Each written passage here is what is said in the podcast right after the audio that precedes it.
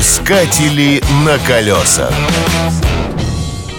В этом мире нет ничего вечного. С течением времени с лица Земли исчезают целые горные системы. Что уж тут говорить о вещах, сделанных руками человека. Автомобильные покрышки — не исключение. Хотя на первый взгляд резина кажется очень долговечным материалом. Ведь в Южной Америке археологи находили каучуковые мечи, которыми индейцы играли тысячи лет назад. Автомобильные шины могут надежно служить до 10 лет. Однако время не является объективной характеристикой. Один водитель за год проезжает 50 тысяч километров, другой не дотягивает и до десятки. Понятно, что в первом случае покрышки износятся гораздо быстрее, чем во втором. Выходит, срок службы шин стоит определять с учетом их пробега.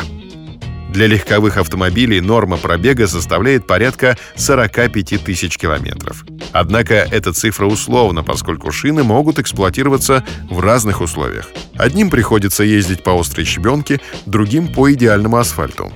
На их состояние может влиять состав резиновой смеси, уровень давления, загрузка автомобиля и даже стиль вождения. Важно следить за состоянием покрышек и вовремя ставить им диагноз. Важнейшим показателем является глубина протектора. Для летней резины он должен быть не менее 1,6 мм, а для зимней — не менее 4 мм. Если на шипованной резине осталось менее 50% шипов, ее нужно менять. Замене также подлежат покрышки с трещинами и глубокими порезами на боковине. Экономить на резине не стоит, ведь безопасность превыше всего. Искатели на колесах.